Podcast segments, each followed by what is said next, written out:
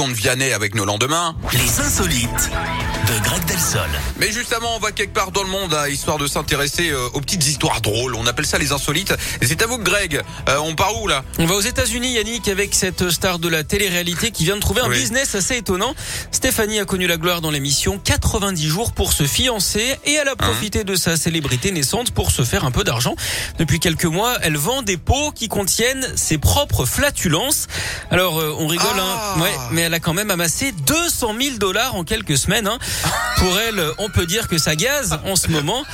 Elle les vend 1000 dollars le pot. Elle a même trouvé, figurez-vous, l'amour hein, avec ce business. Alors, sachez que pour soutenir la cadence commerciale, Oui. elle suivait un régime particulier à base d'œufs et de haricots, mais elle a dû arrêter car les médecins redoutaient que ça lui provoque une crise cardiaque. hein. En même temps, le jour où Ouais. cette jeune femme disparaît, on pourra dire hein, qu'elle repose en paix.